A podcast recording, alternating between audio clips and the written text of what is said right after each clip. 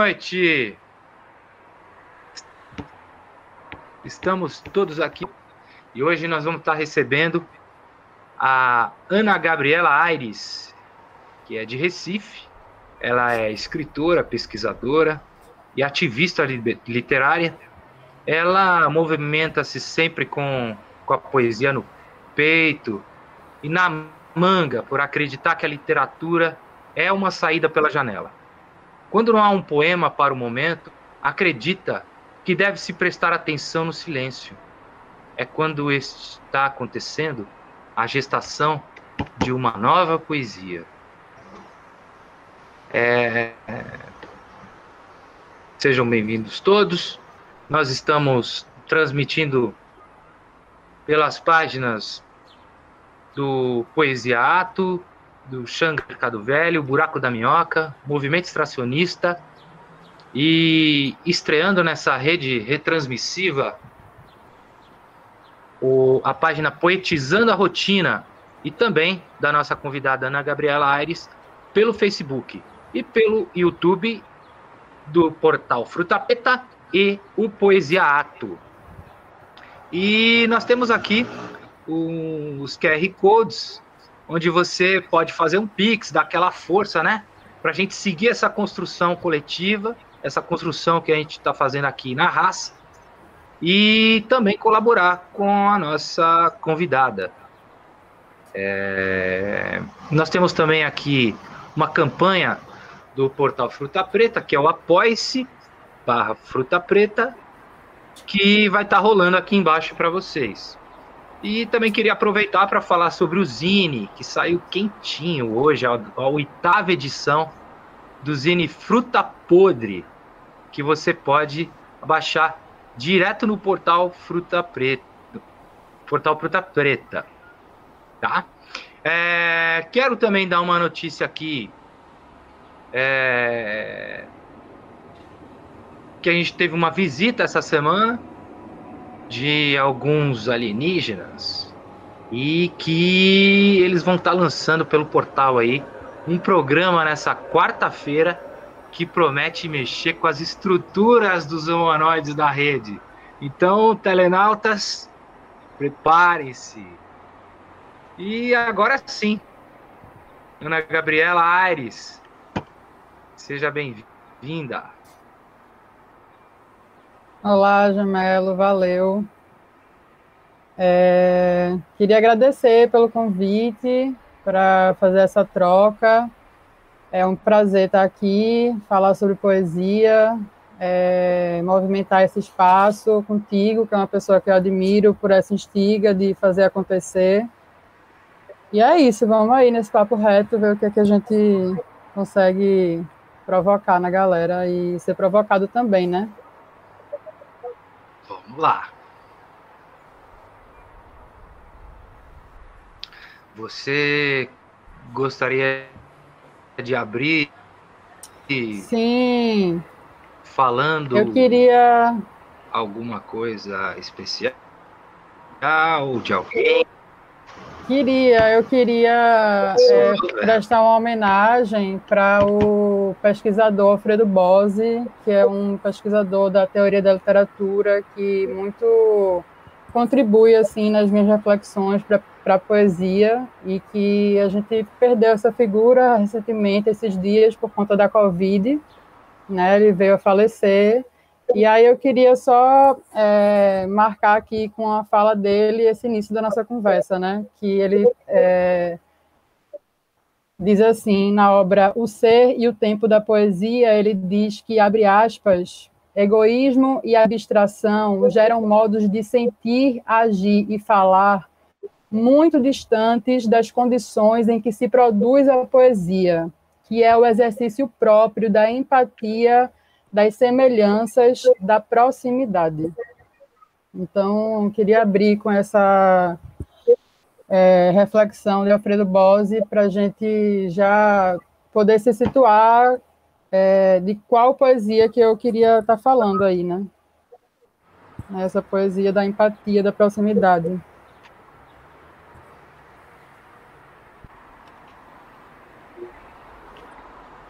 Pois você, você quer recitar uma poesia na sequência, além dessa? Bom. Ó, oh, eu posso recitar. É eu tinha separado algumas aqui. Eu separei umas autorais e umas outras.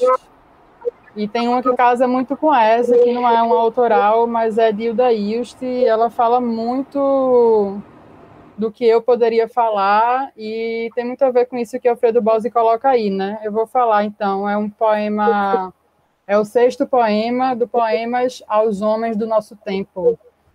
E o Daílste fala assim: Tudo vive em mim, tudo se entranha na minha tumultuada vida. E por isso não te enganas, homem, meu irmão, quando dizes na noite que só a mim me vejo vendo-me a mim, a ti e a esses que passam nas manhãs carregados de medo, de pobreza, o olhar aguado, todos eles em mim. Porque o poeta é irmão do escondido das gentes, descobre além da aparência, é antes de tudo livre e por isso conhece. Quando o poeta fala, fala do seu quarto, não fala do palanque não está no comício, não deseja riqueza, não barganha, sabe que o ouro é sangue, tem os olhos no espírito do homem, no possível infinito, sabe de cada um a própria fome. E porque é assim, eu te peço, escuta-me, olha-me. Enquanto vive um poeta, o homem está vivo. Viva Hilda Ilst, viva a poesia. Viva! Bravíssima! Bravíssima! E, Ana, aproveitando essa, essa maravilha que você nos traz, é, quando, como e por que você sentiu é, a poesia em você? A literatura? Quando? Como? Por que você começou a, a atuar com essas linguagens? É, essa é uma pergunta bem substancial, assim, né? O que é que move né, uma pessoa, né? E a poesia ela chega para mim como um espaço de possibilidade é,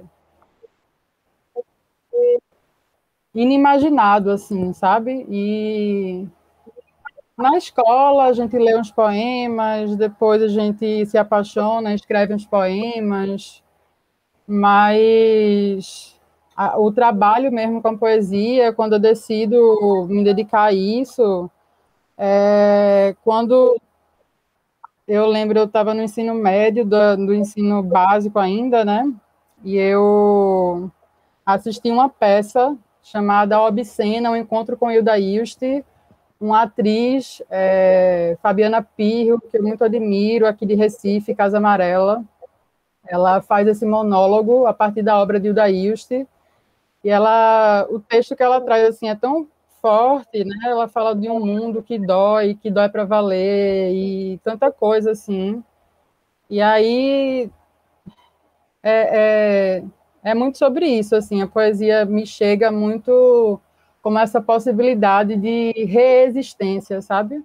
De de conseguir me conectar com outro é, de formas que eu não, não não sabia que eu podia antes, sabe? Então, esse trabalho com a língua para tentar alcançar, criar, né, o inimaginado é o que me, me encanta assim da poesia. Eu diria então que ela chega primeiro me fazendo sentir enquanto leitora, né, enquanto espectadora, e essa provocação se estende ao ponto de eu querer também é, fazer esse exercício, né, dessa prática. É por aí. Aí eu começo a graduação, né? Faço a, a minha graduação em letras no FPE. Agora estou no mestrado, pesquisando literatura também, né? Na Unila. E fora isso, agindo também, né, fazendo oficina de poesia, trocando clube de leitura e, enfim, são diversas as maneiras que eu vou me envolvendo aí com a poesia, mas é, vitalmente é uma necessidade assim mesmo.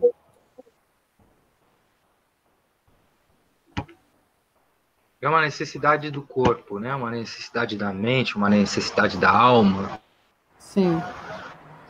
Onde você se sente livre. Você se sente nu no paraíso.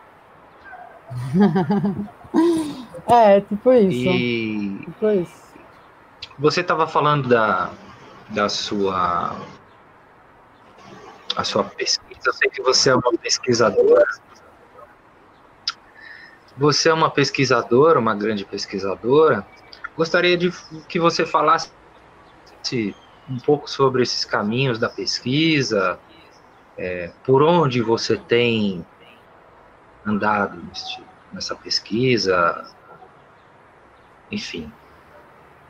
É, pois, então, a, eu começo realmente, como eu disse, né, o Daílst foi uma grande provocação, assim, na minha existência, e aí, é, na minha, durante a graduação, foi, foi a obra dela, meu objeto de pesquisa, assim, né, é, muita obra de Ildaílst e outras autoras também, né, é, Ceci Alencar, que é uma autora aqui de Pernambuco, Clarice, Elizabeth Bishop, então eu estava sempre nessa busca assim por mulheres na poesia, né? E refletindo o porquê de, do apagamento, né? Se era uma questão estética ou se era uma questão política somente. E a gente vai descobrindo, né, que tem muita é muito complexo, né, esse campo. Enfim, é, no mestrado agora eu vou pesquisando algo bem diferente do que eu podia imaginar também, que é a literatura transfronteiriça, né, transcultural, translinguística. Eu tenho descoberto Wilson Bueno, que é um autor paranaense, que, por exemplo, na obra dele a gente consegue é, vislumbrar com portunhol, né? Essa translíngua, então, essa mistura do português com o espanhol, essas reflexões sobre a fronteira, né? O que é o Brasil na América Latina, o que é essa identidade latino-americana. Então, é um espaço que eu estou entrando ainda, na verdade, mas muito vislumbrada também. É, diria também que houve uma certa mudança, porque na graduação era muito a poesia mesmo, e agora eu estou indo mais para a prosa, mas é isso, é por aí. Eu, eu tenho caminhado por aí.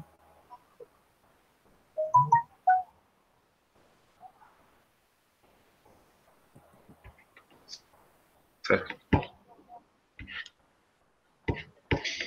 E, e, me diz uma coisa, na como é que você como é que você vê, Ana, é, esse link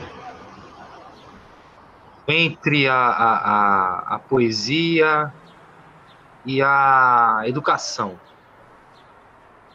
Boa. É, eu sei que você tem um trabalho de conclusão de curso chamado A Humanização pela Poesia, né? Isso. Gostaria que você falasse um pouco dos trabalhos que você faz, dos trabalhos que você fez e dos trabalhos que você ainda pretende fazer nesse lugar. E, e, e falar sobre esse link Boa. É, que boa essa pergunta, Jamelo. Eu, a minha graduação, ela foi licenciatura, né? Licenciatura em letras. Então, a educação, ela estava ainda mais presente nesse é, pretérito, nesse passado um pouco é, bem próximo, assim, na verdade, né? É, e pensar a poesia e a educação. Bom, a pesquisa que tu cita, que foi o meu TCC, né, minha pesquisa de conclusão de curso, eu analiso uma obra de Hilda Ilst, né, uma obra chamada Alcoólicas, e eu argumento que é, é, o título do trabalho é a humanização pela poesia da necessidade do trabalho com Hilda Ilst, Alcoólicas em sala de aula, né? E aí eu faço uma análise desse poema onde tanto pela forma quanto pelo conteúdo eu consigo justificar a relevância dele para as reflexões referentes às questões humanas, é, as questões profundas, né, humanas, como morte, vida, é, amor, né, até mesmo a questão política, dessa política que a gente vive, né, desse país, Brasil, da bola, da miséria, né, enfim. E tudo isso na poesia tá. É, a poesia ela é um, um local múltiplo, né, de diversas discussões. Tudo cabe na poesia, né? Tudo é matéria de poesia. Então, poesia e educação, na verdade, eu vejo como uma grande potência revolucionária, porque a partir da poesia a gente pode trabalhar diversos assuntos de forma sensível, né? que eu acho que é uma coisa que falta muito nas escolas, né? É, a gente não trabalha afetividade, enfim. E aí, é, o meu argumento nessa, nesse meu trabalho, nessa pesquisa, é justamente essa importância desse trabalho é, com a poesia em sala de aula, de forma que a gente possa explorar essas potências humanizadoras, né? E aí, esse termo eu até tenho uma certa contradição, eu sou antiespecista, então é, o próprio, a própria ideia dessa humanização, né, humanidade, enfim, eu acabo ficando um pouco em, em, em contradição mesmo, comigo mesmo, assim, mas é sobre isso, é sobre a gente é, conseguir humanizar o ser humano, né, no sentido de é, fazer as pessoas, né, no caso da sala de aula, fazer a turma, né, os alunos ali, é, experienciarem coisas que só pela poesia é possível, sabe? Sim. Sim. Eu, eu costumo é, dizer até que é, a gente tinha que ter um ministério da junto, né? A cultura a educação, a cultura é educação, né?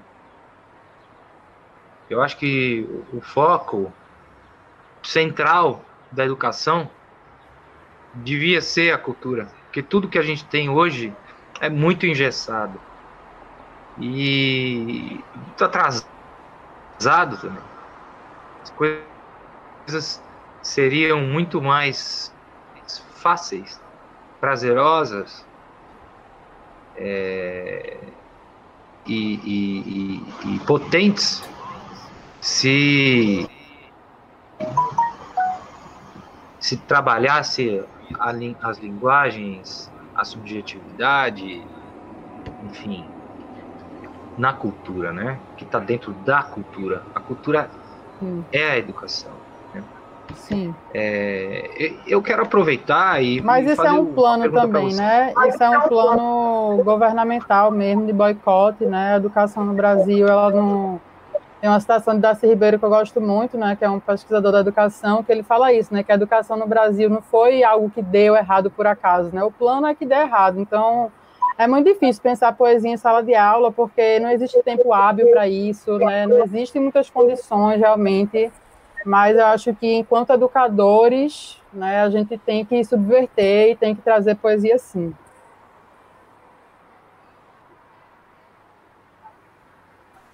Ah, sem dúvida. Esse é um papel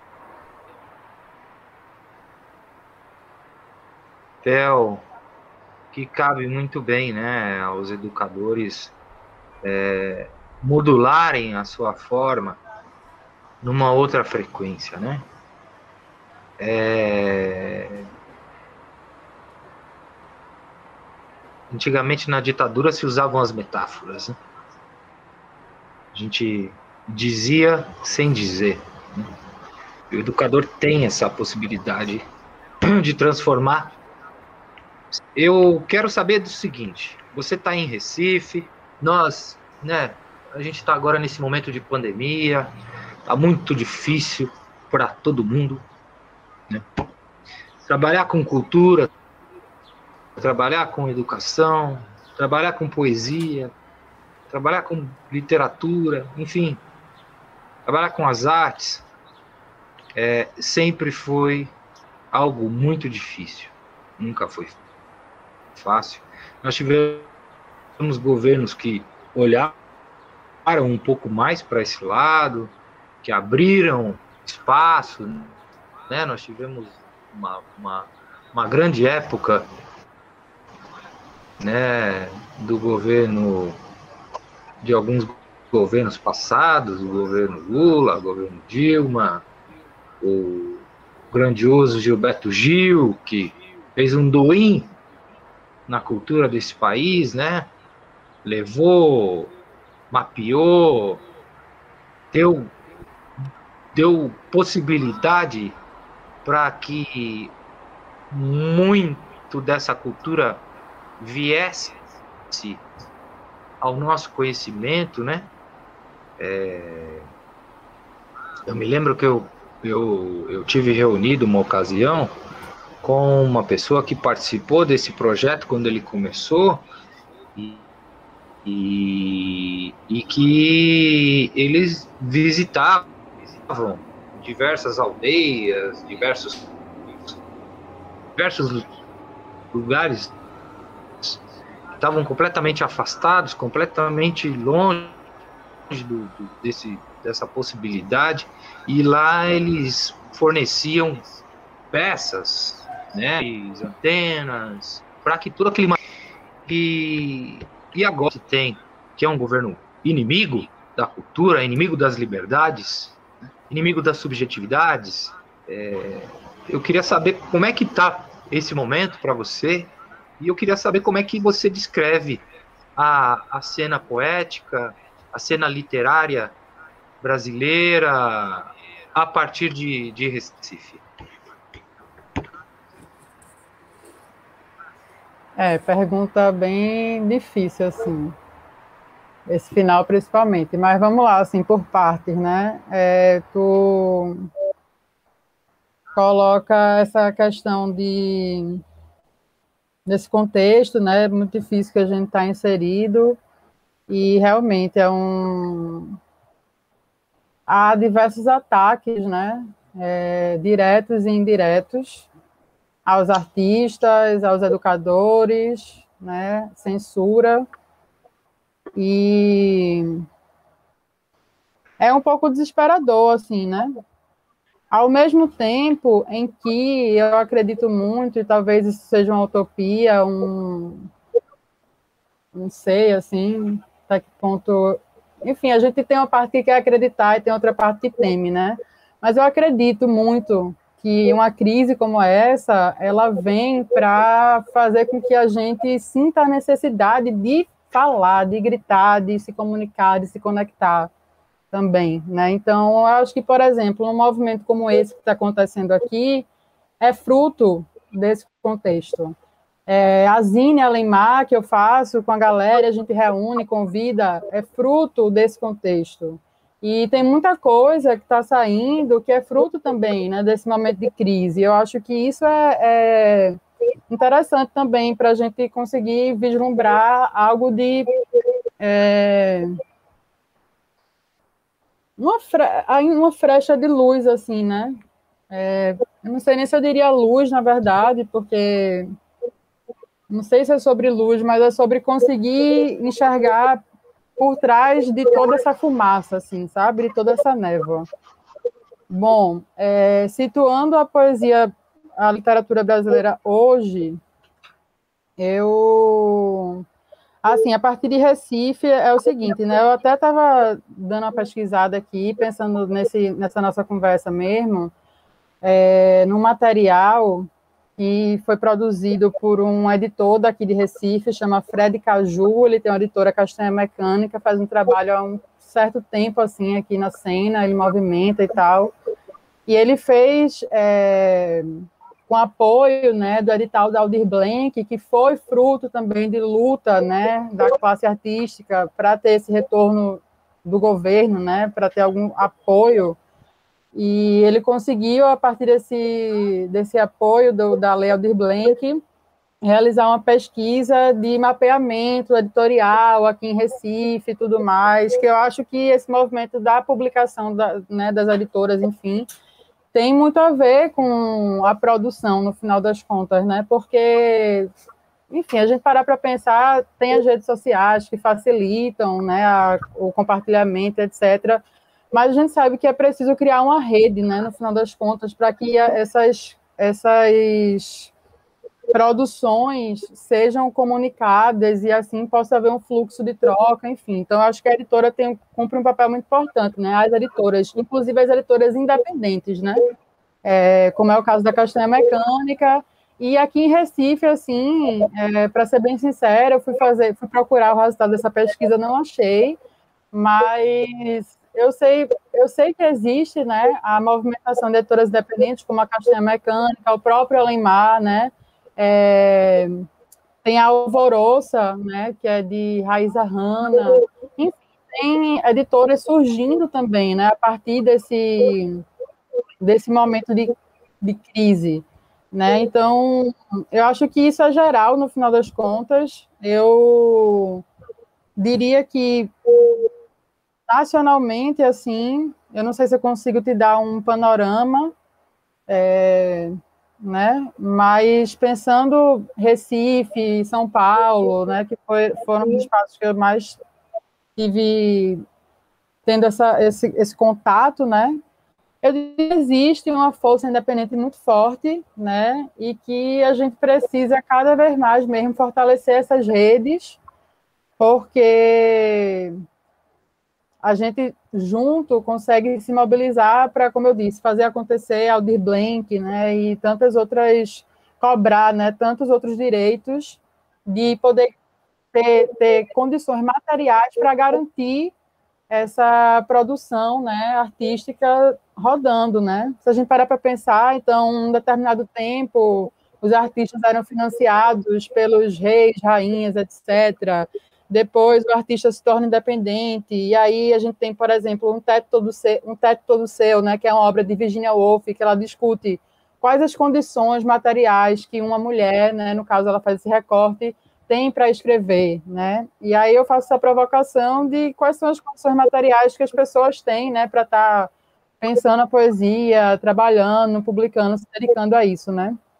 Eu acho que se a gente olha é muito micro individualmente é desesperador, mas se a gente olha micro é, coletivamente, eu vejo que existe uma movimentação, assim, sabe? É, então, por exemplo, foi o que eu estava falando contigo da última vez que a gente falou sobre aquele encontro que a gente fez, né, lá no Xangai Mercado Velho, onde a gente, com uma estrutura muito precária, mas com muita vontade, conseguiu é, fazer acontecer um espaço de poesia vibrante, assim, né, vivo. Então, eu acredito muito nisso, assim, sabe? E em relação à produção é, contemporânea, né, a poesia contemporânea, eu, bom, tem, tem coisas que me interessam e tem coisas que me deixam um, um pouco é, angustiada, assim, né, refletindo, porque eu me preocupo com a censura da poesia, não só pela direita, que a gente muito fala, mas pela própria esquerda também, sabe? E aí eu queria até aproveitar esse momento dessa minha fala para trazer um texto de Roberto Piva, né, um grande poeta, anarquista, etc., que ele fala muito sobre o que eu poderia falar também em relação ao que eu acho dessa dessa autonomia da poesia, né, em meio a todo o caos, etc., porque, no final das contas, a poesia ela é sobre o aqui e o agora, mas ela não pode estar é, presa às nossas limitações, digamos assim, né? Eu vou, posso aqui compartilhar esse texto de Piva? Por favor, eu me lembrei muitas vezes dele aí na sua fala, me lembrei de tanta gente mas eu quero ouvi-la e depois faço um, um, recorte sobre a sua pois. fala, foi maravilhosa. É, Piva fala assim, né, num caderno de anotações dele, eu não vou nem saber agora da referência, mas é uma publicação da editora Córrego, né, e aí é o seguinte, ele fala assim, veja você, no que diz respeito à moral sexual vigente, o comportamento do operário Lula e do banqueiro Hernani Galveias se equivalem. O coronel Erasmo Dias e Luiz Carlos Prestes tecem os mesmos elogios à União Soviética. No Brasil, disse Macalé, a esquerda é de direita. Eu diria que é assim no mundo inteiro, principalmente nos países em que a esquerda toma o poder. Acredito que um poeta tem de rasgar este fetiche esquerda-direita e se colocar no coração anárquico da vida. E aí ele poderá sempre, roçando os limites vida, morte, sanidade e loucura, criar suas imagens e viver suas vertigens que, através de seus poemas, serão compartilhadas por muitos. É na solidão e no sonho que o poeta trabalha e o seu desespero, ao contrário do desespero genocida da esquerda e direita, é um desespero criador. Então, assim, eu queria até situar também é, o recorte aqui. Ele até cita Lula, né? E aí isso é muito polêmico, porque eu acho que um momento tão fascista como a gente está vivendo no Brasil, é, às vezes é um pouco, né? Mas eu, em nenhum momento aqui estou me colocando é, contra, né, eu acho inclusive que existem soluções mais imediatas aí, que vai acabar sendo uma esquerda, mas enquanto poeta, né, eu espero da, da minha classe, é, e a minha produção é muito nesse sentido de realmente rasgar todas essas imposições que nos são colocadas, né, então é criação, sabe? É o direito ao sonho, como também defendeu Antônio Cândido, né?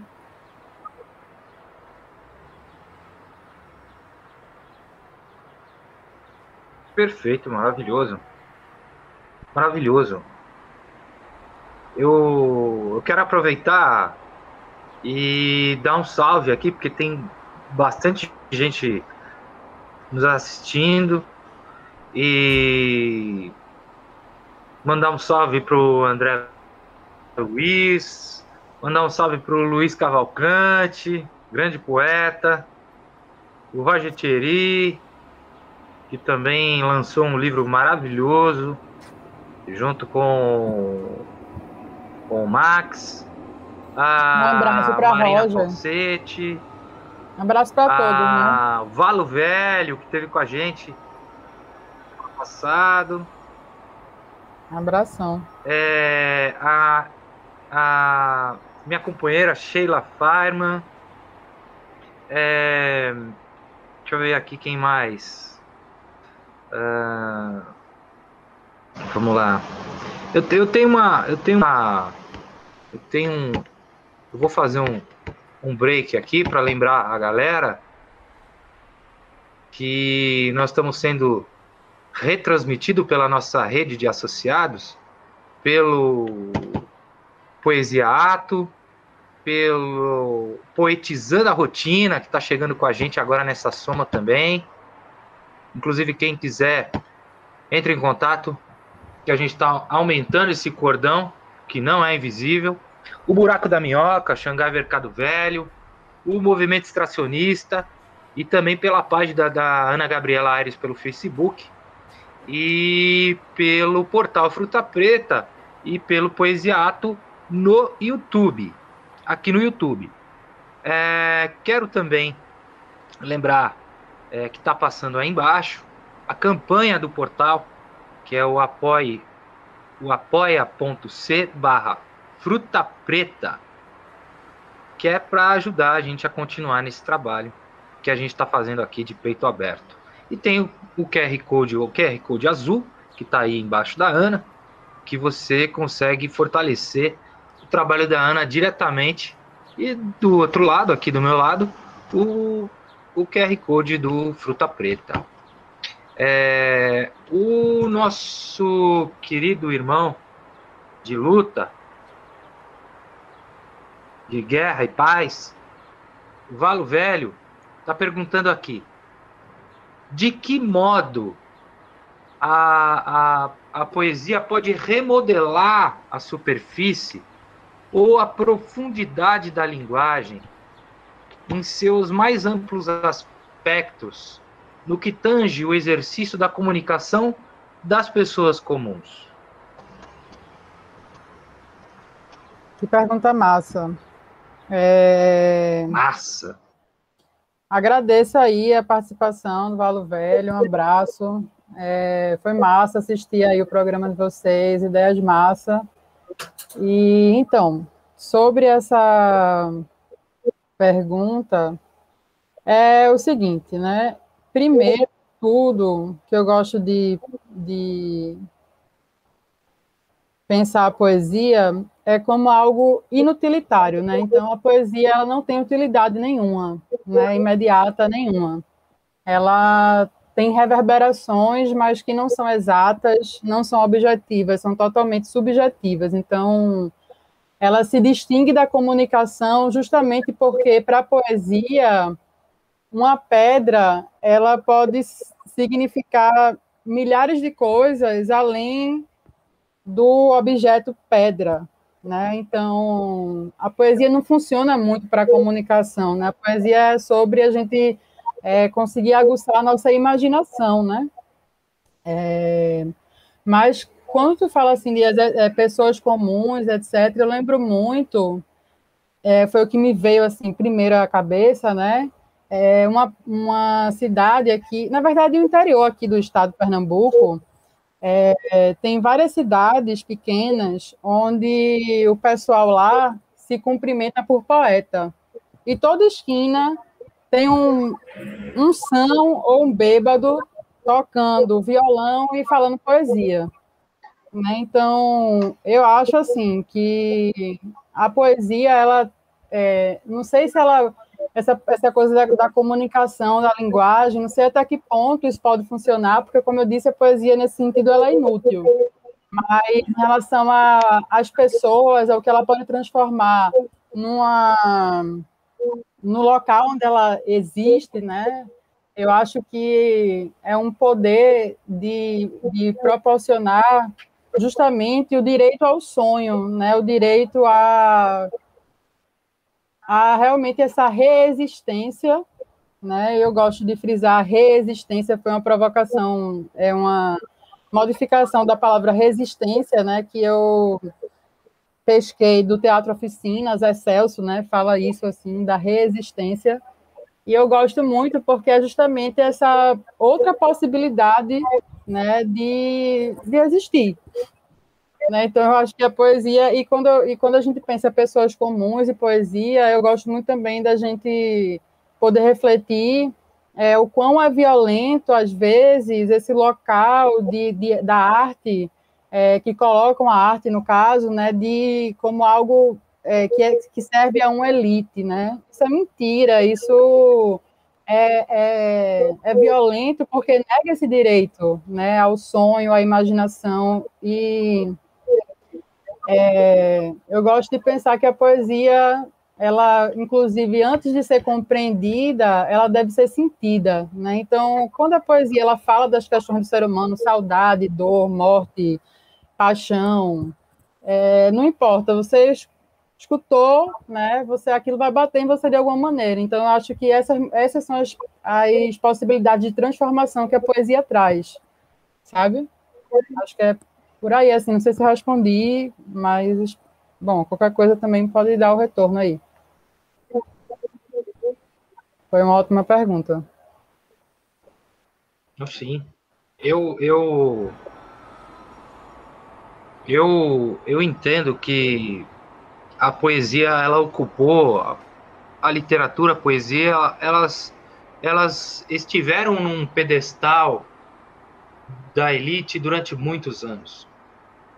E com movimentos é, de base, é, como, como foi iniciado lá com, com, com Pezão,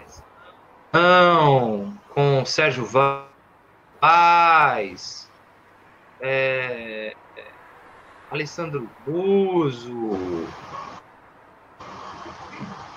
tanta gente da, dessa, dessa periferia que que sacudiu esse lugar. Tirou, derrubou a poesia de lá e trouxe a poesia aqui, aonde ela realmente está. Porque a, a academia ela vem depois. A coisa acontece antes. A academia ela sai da academia e ela vai estudar o que está acontecendo lá fora. Então a coisa vem antes desse, desse, desse lugar que antes não nos era possível, não nos servia. E essa coisa inverteu, porque hoje, principalmente no momento de hoje, quem está produzindo cultura, quem sempre produziu cultura nesse país foi o povo, que é quem sempre deu um jeito de fazer aquilo que queria fazer, mesmo sem ter condições financeiras, mesmo sem ter, muito, às vezes, tempo. É, então, nós estamos exatamente hoje num outro lugar. Quem, quem produz mesmo é, é, a literatura atual é a periferia, é o povo oprimido, é o povo pobre, é o povo que vive a poesia, que a vida dessa gente é a poesia. É poesia por si só. Eu é... tenho mais uma pergunta aqui de um dos nossos Deixa eu fazer um comentário. O Luiz Cavalcante está falando aqui que a serventia da poesia é deixar os alicerces mole. Boa, boa. Os alicerces só se for da elite, né, Luiz? A projetos, Aldir Blanc, Rouanês. Por que pontes de acesso? A galera aqui de baixo, claro, pois não, pode falar.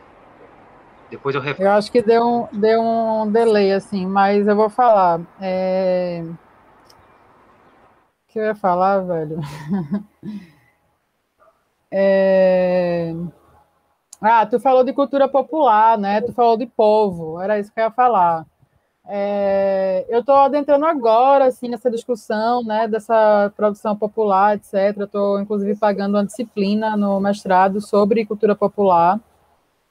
E aprendendo muito, assim, tá? Eu não sou especialista nisso, nada do tipo, mas é justamente essa reflexão, e aí a gente, é, retomando Alfredo Bose, por exemplo, né? Eu sei o tempo da poesia, né?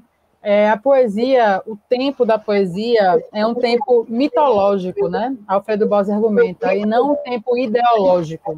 Então, o tempo ideológico é esse nosso tempo cotidiano, né? Enfim, onde as coisas estão é, tão limitadas, digamos, pelas ideologias, né? pelas, pelas ideias preconcebidas, determinadas, fechadas. Né? Enquanto o tempo mitológico é um tempo cíclico que o ser humano acessa sempre, desde sempre, quando, por exemplo, em, é, os indígenas faziam seus rituais e cantavam, né? e fazem e cantam ou, como eu disse, no interior aqui do estado, o pessoal vai lá, se reúne, canta e recita, né?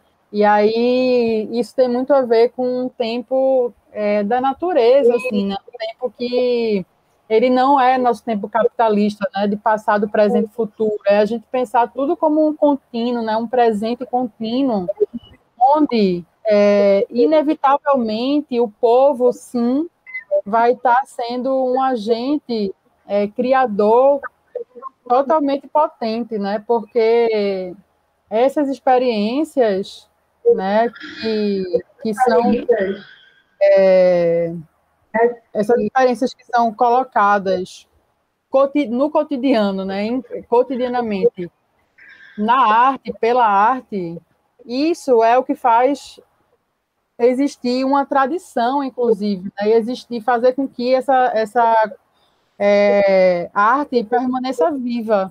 Né? Então, eu discordo de tudo no sentido de, de agora a poesia está sendo feita pelo povo. Talvez a gente tenha é, passado a acreditar nisso porque dizem essa verdade para a gente, mas é uma mentira, né? Então eu, eu, faço essa provocação de que na verdade sempre foi o povo, né, que estava é, de alguma forma talvez por trás, né, e que agora está podendo estar tá na frente. Talvez seja essa mais a mudança, mas e que não sei até que ponto também, né, porque são tantas armadilhas né, desse sistema capitalista onde, né, enfim, muita coisa para refletir, mas eu queria só tocar nessa questão da, da, da, do povo e a produção da arte, enfim.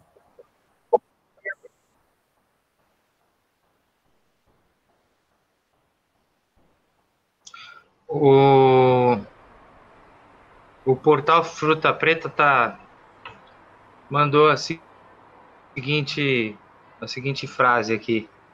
Eu acredito na ciência, mas a arte veio antes. Uma frase do Marcos Paron que define bem aquilo que você acabou de dizer, né? Sim. Sim. É, eu tenho mais, eu tenho aqui mais uma, uma... então vou te vou, vou refazer a, a, pergunta que eu ia te fazer.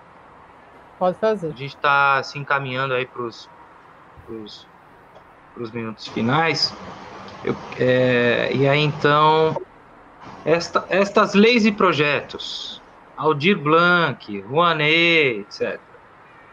Por que pontes de acesso a galera aqui de baixo entra como participante e não como consumidor?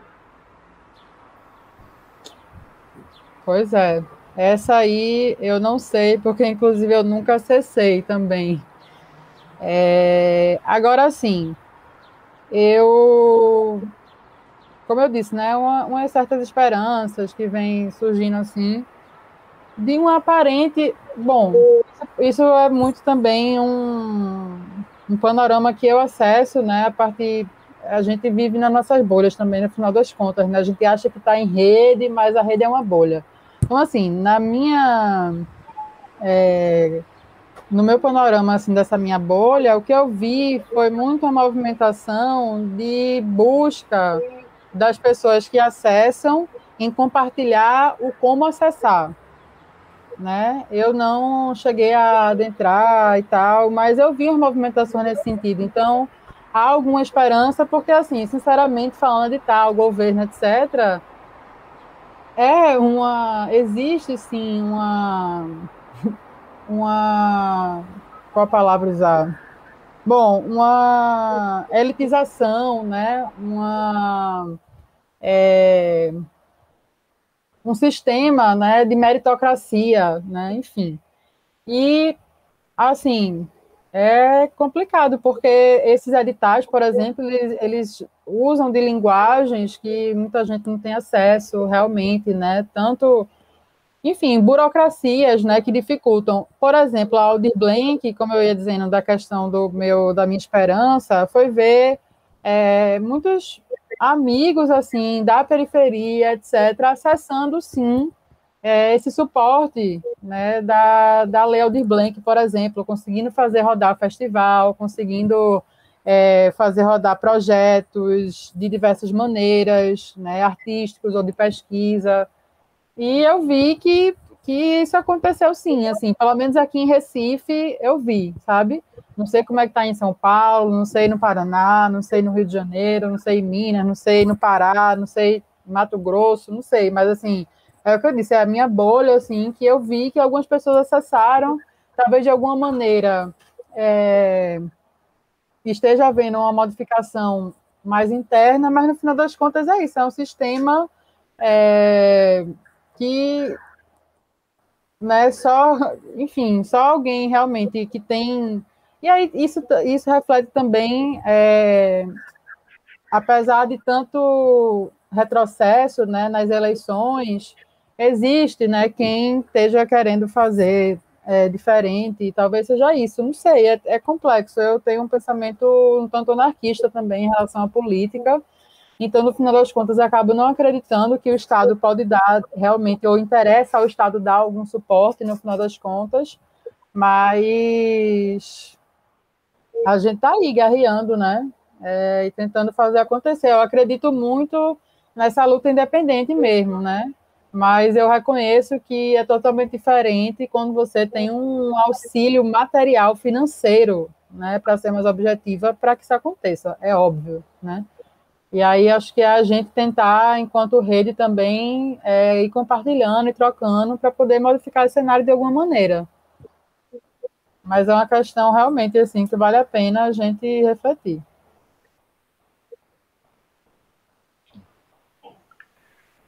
Eu quero aproveitar e pedir para a galera curtir aí as páginas, curtir as páginas dos nossos retransmissores, é, fazer, é, acessar o Pix aí da nossa convidada, do portal, é, é, participar da campanha, compartilhar.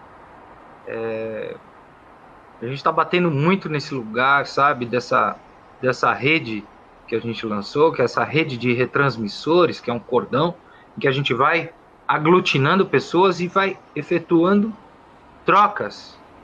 Né? Porque não é só vem a nós e ao vosso reino nada. A gente está efetuando trocas, estamos criando laços, afeto, porque tem muita, tem muito conteúdo, tem muita coisa que infelizmente não consegue, a gente não consegue acessar. Quando eu falei daquele, daquele rompimento da, da, da, da periferia, é exatamente nesse lugar de conseguir fazer o povo acreditar que, ele, que, ele, que aquilo é para ele também. Porque até então isso tudo foi sempre negado para nós. Isso nunca foi possível para nós. A gente nunca sonhou nisso. A gente sempre foi preparado para ter um emprego e falar amém. Então, é. a gente está tá caminhando aí para os minutos finais. E, e gostaria que você, para gente, é, fizesse as suas, suas considerações e, e já agradecendo a sua participação, o papo. É, pode ficar à vontade.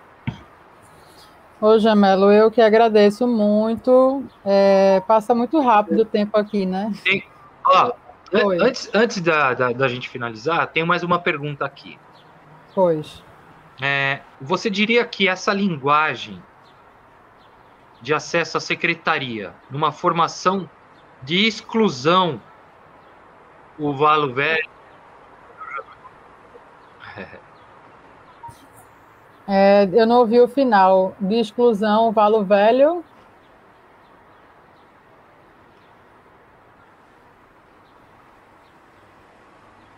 Jamelo? E o Jamelo? De exclusão, Valo Vale e Jamelo. Essa linguagem das secretarias. Sim, sim, com certeza, sem dúvida nenhuma. É, é uma forma né, de barrar. Então, existem diversos meios né, da gente poder. É, projetar e fazer as coisas acontecerem. Então, por que, né?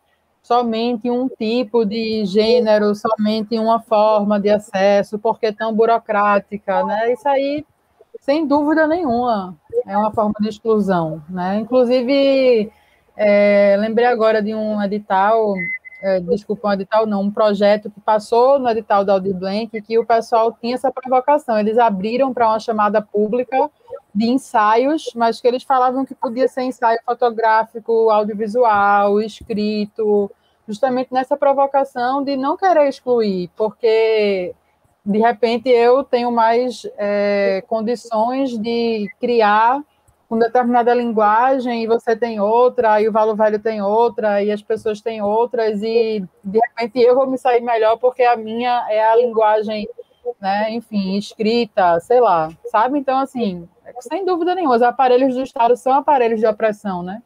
Por isso que eu digo que eu não sei se eu acredito muito no final das contas. Eu acredito que talvez a opção, a, a nossa saída seja a gente se articular. Então, né, eu saco da linguagem, tu tem a ideia, vamos escrever junto, saca? Acho que pode ser algo nesse sentido assim também. A gente tem que sempre tentar achar formas de driblar esses mecanismos que são, sim, sem dúvida, de exclusão. Inclusive, fica aí também a provocação, toda exposta várias coisas para fazer, mas a gente arranja tempo. Eu acho que é sempre é, potente fazer essas criações coletivas. Então, quem sabe aí? Portas abertas. Eu, eu, eu não sei se eu, se eu podia dizer o que eu vou dizer aqui agora, mas é, a gente a gente tem uma ideia que, né, na verdade, elas já estão prontas, a gente só vai soltar isso daqui a pouco. E vão ser algumas oficinas que que elas vão ser realizadas aí pela rede para capacitar é, os telenautas, né, aí para poder aprimorar, para poder dividir conhecimento, para facilitar, porque não é o conhecimento ele é para ser divulgado. É, é, é, é pra, a jornada aqui é de polinização. É, o Roger Thierry está falando aqui. Jamelo, fala para Ana que eu vou entrar em contato com ela para mandar o meu livro. Eita, que massa! Pode Thierry. entrar mesmo, eu quero, hein? Vou cobrar. Nós vamos falar com o Thierry também para ele vir falar do livro dele aqui, que tem um canal maravilhoso. Massa! Quero muito ver esse livro aí. Bom, a gente está caminhando mesmo para a finalização. Eu quero agradecer a todos todo mundo que esteve aqui com a gente. É, quero pedir para que vocês curtam as páginas, para que vocês compartilhem, mandem no WhatsApp, procurem o fanzine Fruta Podre, que está especial. Quer participar do fanzine? Entre em contato com a gente. Ninguém aqui é, tá com, com, com a foice na mão, não, para dizer que o que você está fazendo é arte ou não é arte. Quem é? Quem somos nós para dizer que é ou não é arte? Manda para gente. Vamos fortalecer, vamos publicar, vamos republicar. Procure lá o, o portal Fruta Preta, conheça lá o programa de notícias mais alucinante do Brasil, do Emerson M, que é o WhatsApp, um programa maravilhoso, muito inteligente. Temos também um programa que é o 4 e 20, 4 para quarta 20, quartas 20, quartas 20. É, é, e temos também futebol e arte, tem um programa maravilhoso. E na quarta-feira da semana que vem tem um programa que promete trazer muita coisa nova aí e mexer com a galera de verdade. É, vai ser um programa, um programa profundo. Então, Ana, eu quero que você faça suas considerações finais é, e fala uma poesia maravilhosa para gente. Pessoas que, que, que, que conhecem, hum, que se lembram, né? Tem na mente muita coisa maravilhosa. Muito obrigado por você ter aceitado esse convite, tá? É uma honra para nós. É, eu agradeço muito pelo espaço, né, para essa conversa. Muito massa mesmo. É, agradeço a você, a galera que está aí comentando, perguntando, interagindo, né? Porque é isso que dá sentido também, né? A gente poder fazer essa troca ser cada vez mais ampla. E enfim, um abraço em quem está assistindo agora, em quem vai assistir depois, né? Que isso vai ficar aí para a posteridade, né? É, a internet dá esse, essa condição da gente ter esse arquivo, isso é muito massa. Então, é, um abraço aí para todo mundo. Eu queria realmente deixar esse agradecimento pelo espaço e dizer que é, tem um canal aí, né, o Agonofrenóis, que normalmente é, a gente compartilha conteúdo, está parado agora, mas que quem se interessar de é, né, chegar junto para refletir sobre poesia, etc., está lá no Instagram, tem aqui no YouTube também, qualquer coisa pode me pedir na rede pessoal. É, e tem o Alemar, né, que é a Zine, que eu organizo com Sumaia Nascimento, uma artista plástica, amiga queridíssima, amada aqui de Recife também. A gente está na terceira edição, né, lançou a terceira edição no final do ano passado, é, tem um pouco mais de espaçamento aí, né, mas que a gente tá para lançar a quarta edição em breve, vai rolar, então chegar junto também, ficar ligado para a gente fazer essa articulação, deixa o convite aí para vocês que estão assistindo, e eu vou, então, finalizar é, com um textinho que tem na terceira publicação do Alemar, né? o terceiro Zine, que é um texto autoral meu, né? a terceira edição tem textos meus e de outras pessoas também, mas aí, então, eu vou pegar aqui o meu para finalizar essa conversa. Então, é assim. Isso aqui é uma viagem, tá? São muitas experimentações. Vamos lá. Espera aí que eu estou tentando lidar, domar o meu notebook aqui. Pronto. Então, é assim. Live travada, luxo total, live memorável a gente tem que ser protagonista da nossa vida. No meio da live, a palhaça Uruba aconselhou a querida amiga trans dela, de quem ela tem tanto orgulho. A gente pode errar e se aproveitar do erro. Eu também tenho segredos de beleza. Eu agrado, eu funciono. Vamos dizer a coisa mais importante, porque às vezes a pessoa tem uma beleza estonteante, mas tem uma coisa assim, então é a beleza interna mais importante, a mais interessante. Uruba trava, mas a voz dela é a da verdade. A gente está nessa vida feito as pedras, caminhando de um lado para o outro, de um lado para o outro, caminhando, caminhando. Aprenda a lidar com o erro, não se julgue, seja feliz. Pega a capa original e o vestido vem junto. Tá vivo. Luxo, lux, nude. Natureza é nossa arte. Olha, nude, lembra? Tá se desfarrapando, mas está aqui ainda. Elegância é algo que se divide, guardou para si é cafonice. Cada vez mais eu quero ter menos. A minha vida tem que ter flor. Se tem flor na rua, eu me jogo para cheirar a flor.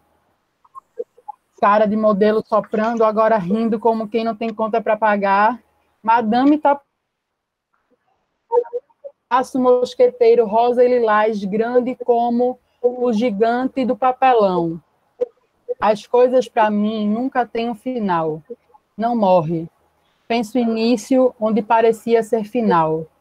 O meu pai passou oito meses juntando peça de bicicleta que os moradores do prédio em que ele trabalhou como porteiro, 42 anos trabalhando no mesmo prédio como porteiro, para montar uma bicicleta para mim e me dar no dia do meu aniversário. Isso é uma coisa louca.